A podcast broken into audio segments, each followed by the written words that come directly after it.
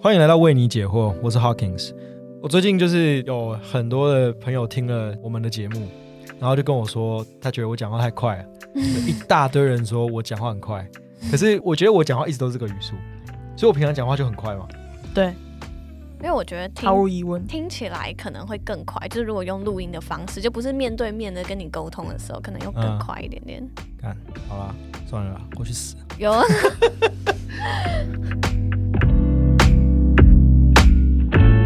本节目由月城南广告独家赞助播出。月城南是一间专注在内容市场的业务代理公司，我们协助创作者们达到专业分工。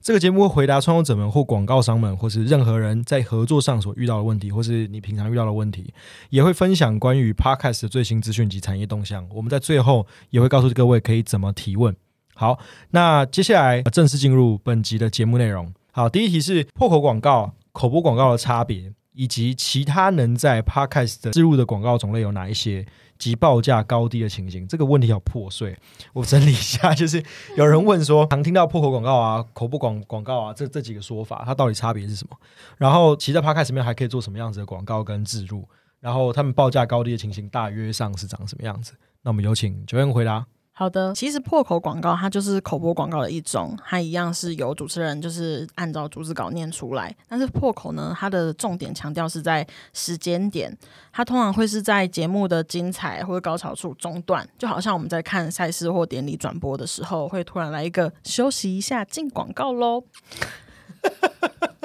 那除了呃这种口播的广告之外啊，其实也会有就是比较深入的专访。那这个专访其实，在传统媒体广播中也很常见。它的植入的好处就是比较不那么生硬，然后也可以用一种嗯、可能消费者非常喜欢的方式，或是喜欢的主持人对谈，然后带出这次所要植入的广告资讯。那其实也有另外一种植入方式是介于这两者之间，它是口播广告，但是它的它的长度像口播广告一样短，但是它的内容是像客制化专访那样子，它会针对这一次的内容，然后由这个播主去分享可能我对于这个产品的心得，或者是使用上的一些感想等等。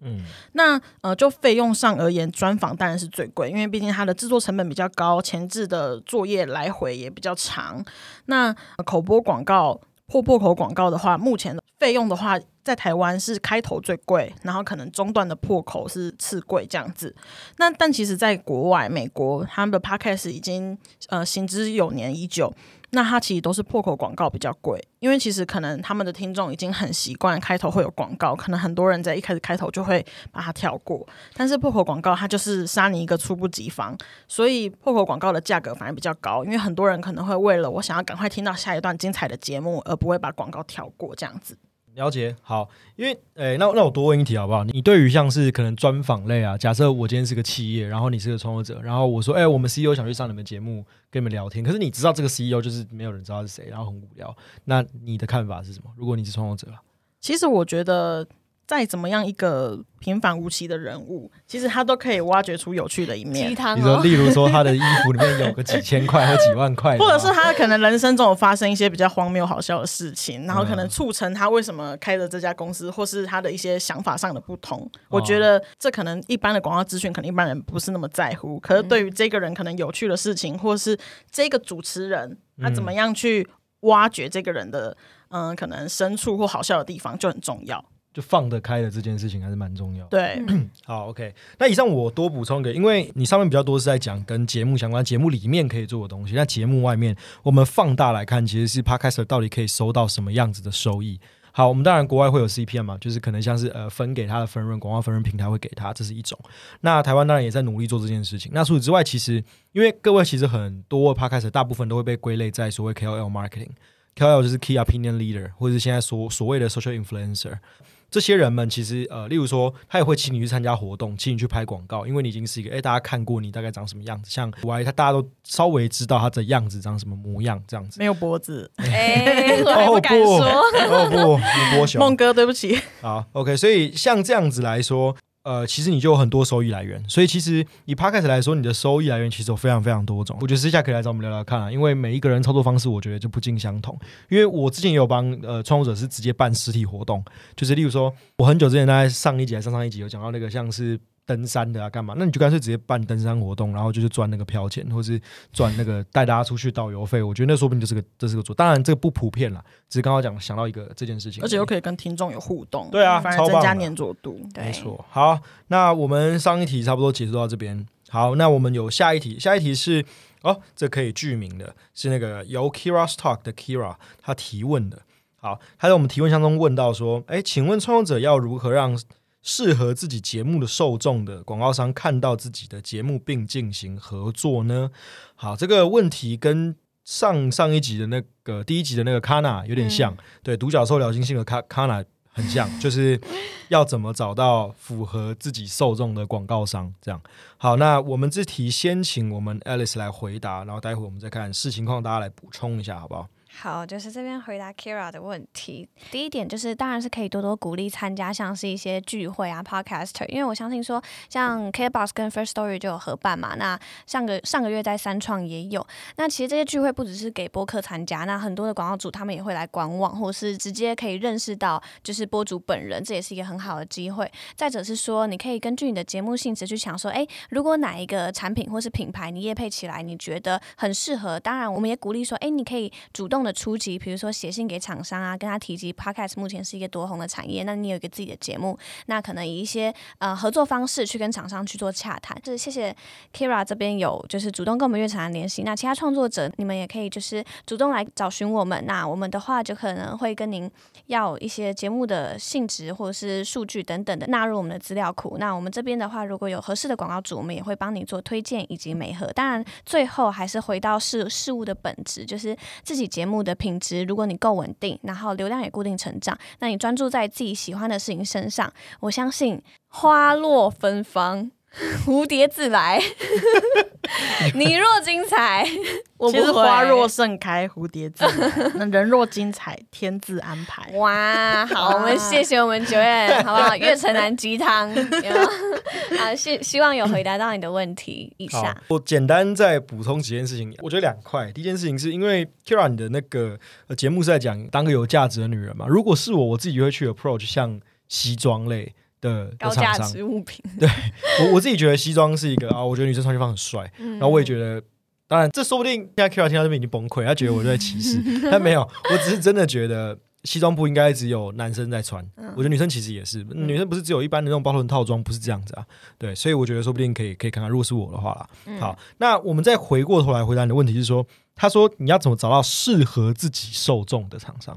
坦白说，广告商会出现只有两种形式，要不你自己找，要不他来找你嘛。嗯那他来找你的，你说他要很精准的知道你在干嘛，我觉得很少，真的很少。以我做广告以来，大部分都是他只是因为哎你流量还 OK，然后呃我也听过你，我也听过你一两集节目，觉得哎我欣赏 OK，我可以试试看，所以他愿意来跟你谈。那大部分都会非常的跟你其实没有什么八竿子有点打不着，那你再自己评断一下该怎么办。所以我觉得，如果你已经有接到一些业配，但不一定跟你的性质是直接相关的，我觉得你可以讨想想看，这个要怎么发挥。因为我过去的确有帮就是那种政治型的网红接到就是蟑螂药的业配啊，真的是蟑螂药、蟑螂药跟蟑螂屋，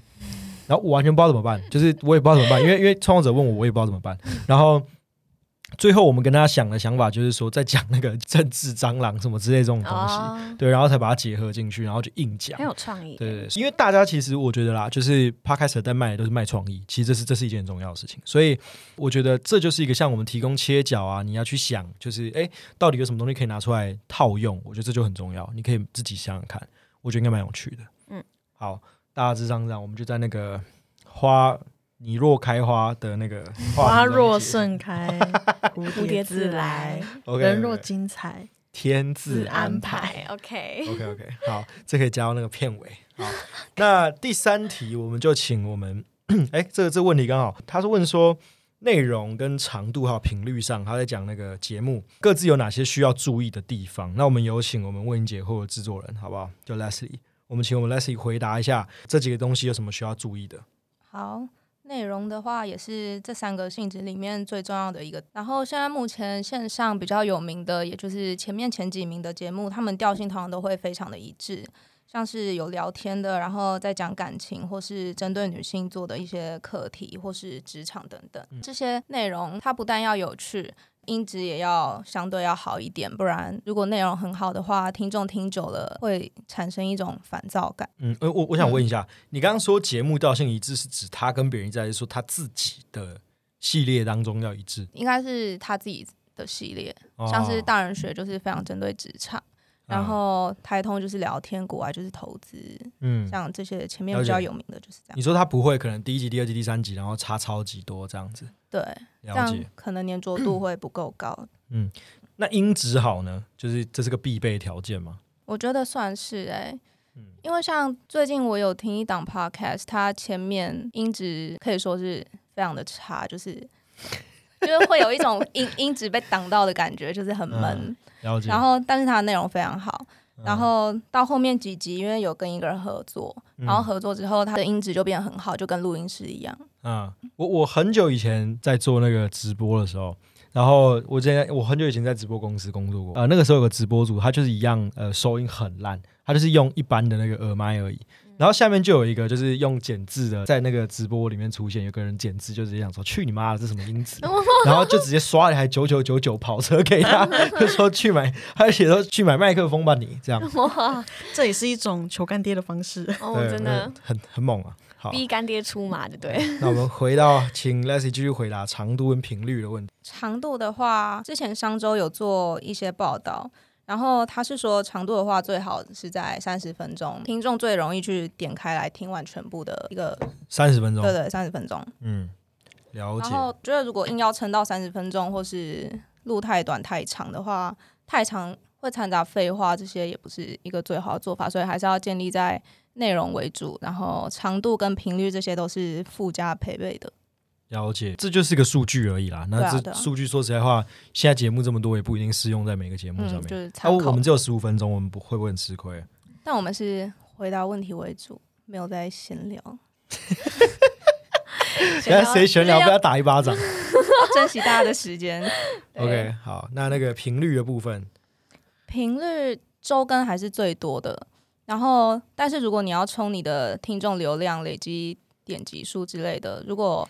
你做日更的话，一定是最优势。嗯，嗯，但是最长的还是周更。然后你要花费那么多心力去做日更，自己还是要评估一下自己的能力。所以还是要看一下每一个创作者自己的状态是怎么样。对，OK，有没有人要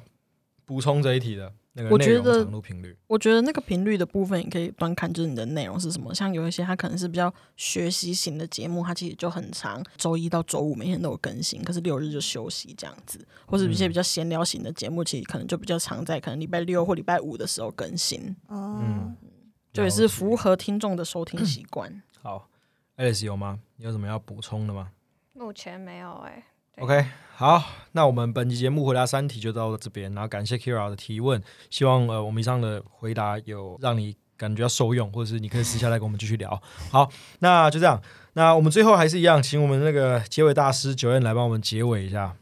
好的，希望这集的内容，不管是对 Podcast 或是广告合作代理商，或者是任何人都有一些帮助。嗯、为你解惑的提问箱连接呢，在我们节目的资讯栏下方，大家有问题的话都可以点进去填写问卷，我们就会在下一节节目中为您回答。那也可以追踪我们的粉丝团专业，我们会将节目上线的资讯第一个推播给您。我们是月城南广告，大家下下次次见见，拜拜拜拜。